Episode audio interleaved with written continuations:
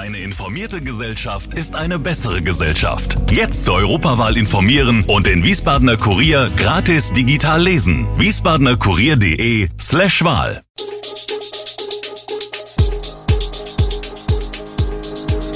Gude, unser morgendliches News Update. Das Wichtigste aus Wiesbaden für Sie im Überblick.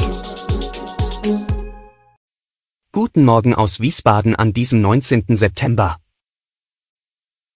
Erste Bilanz zur neuen Rettungswache in Schierstein. Wiesbadener Eissportler sollen Kompensation bekommen und tödlicher Verkehrsunfall auf der L3274 bei Hünstetten.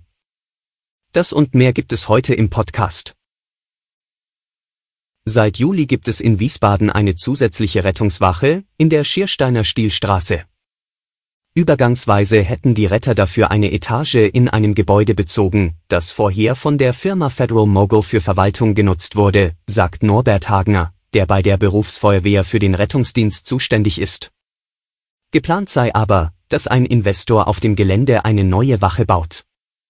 Grund für die zusätzliche Wache waren Mängel bei der Hilfsfrist, die in Wiesbaden aufgefallen sind, also der Zeit, die die Rettungskräfte von der Wache bis zum Ort des Geschehens brauchen. So könne man sie schneller erreichen und Schierstein sei kein blinder Fleck mehr. Die vier anderen Rettungswachen im Stadtgebiet werden von dem neuen Standort ebenfalls profitieren, davon ist Hagner überzeugt. Die Stammbereiche werden kleiner, Wege kürzer, die Last besser verteilt. Eisbahnen 2022, wir werden nach momentanem Stand, wenn es einen normalen Winter gibt und die Wirtschaft so floriert wie jetzt, nicht ohne Abschaltungen über diesen Winter kommen. Viel deutlicher als SW-Vorstandsmitglied Jörg Höhler im Sportausschuss kann man die aktuelle Lage bei der Energieversorgung kaum skizzieren. Anlass für die Ausführungen Höhlers war eine Debatte um die geplante Nichteröffnung der Henkel-Kunsteisbahn in der Saison 2022-2023. Die beabsichtigte Sparmaßnahme, Teil des Energiesparplans der Stadt Wiesbaden, hatte nach Bekanntwerden für reichlich Gegenwind gesorgt, insbesondere aus den Reihen der Eissportvereine. Für uns ist das eine existenzielle Frage, formulierte es stellvertretend Anna Fladung vom RSC Wiesbaden, die ebenfalls nach einer Perspektive suchte. Diese zu bieten war Intention eines Antrags, den die Kooperation aus Grünen, SPD, Linke und Volt einbrachte und letztlich auch zu einer Mehrheit verhalf. Durch ihn sollen Möglichkeiten einer finanziellen Unterstützung für die Eissportvereine ausgelotet werden. Geprüft werden soll aber auch, ob die Eisbahn wenigstens für einen verkürzten Zeitraum in Betrieb genommen werden könnte.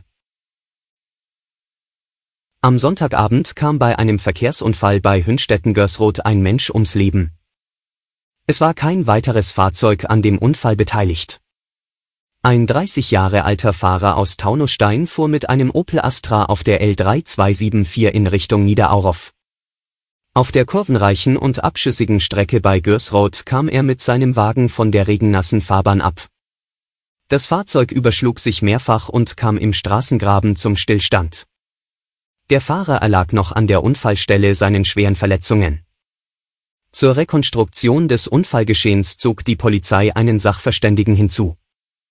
Die L3274 war für die Dauer der Unfallaufnahme und der Bergungs- und Aufräummaßnahmen bis kurz nach 22 Uhr voll gesperrt. Prinz Heinrich Donatus von Hessen wird an den Trauerfeierlichkeiten für die Queen teilnehmen. Seine Familiengeschichte ist eng mit der der Windsors verwoben. Die Verbindungen zwischen dem Haus Hessen und dem britischen Königshaus sind intensiv und reichen über mehrere Jahrhunderte zurück. Landgraf Donatus von Hessen ist Ururenkel des deutschen Kaisers Friedrich III., der 1858 Vicky, die älteste Tochter der Queen Victoria, heiratete. Donatus ist ein Großneffe der verstorbenen Queen Elizabeth II. und zugleich Ururenkel von Queen Victoria. Und genau hier knüpfen wir an, es ist der Höhepunkt der Trauer um die Queen. Am heutigen Montag wird die britische Königin Elizabeth II. beigesetzt. Die Zeremonie ist genau durchgetaktet. Um Punkt 11.44 Uhr beginnt der Staatsakt. Von der Westminster Hall des Parlaments wird der Sarg in die nahegelegene Westminster Abbey gebracht. Hinter dem Sarg schreitet, wie bereits bei der Prozession am Mittwoch vergangene Woche, der engste Kreis der royalen Familie. Die eigentliche Trauerfeier beginnt um 12 Uhr. Zum Abschluss ertönt das Hornsignal Last Post, Dem folgt ein zweiminütiges Schweigen in der Kirche und dem ganzen Land. Um 13 Uhr wird dann die Nationalhymne angestimmt. Nach der Zeremonie wird der Leichnam ein letztes Mal überführt. Zuerst in einer weiteren Prozession zum Wellington Arch und von dort mit einem Leichenwagen nach Windsor westlich von London. Hier wird der Sarg dann mit einem Trauerzug auf das Schloss gebracht, wo die Queen zuletzt residierte. Anschließend folgt ein Gottesdienst. Ihre letzte Ruhestätte findet die Queen am Abend bei einer privaten Beisetzung in der König George Seitenkapelle an der Seite ihres im vergangenen Jahr gestorbenen Mannes Prinz Philipp. Darin sind auch ihre Eltern sowie ihre Schwester beigesetzt. Zu dem Begräbnis heute werden rund 2000 geladene Gäste erwartet.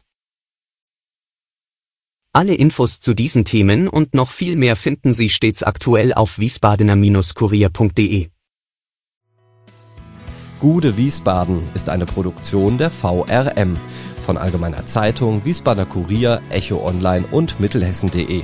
Redaktion und Produktion die NewsmanagerInnen der VRM. Ihr erreicht uns per Mail an audio.vrm.de.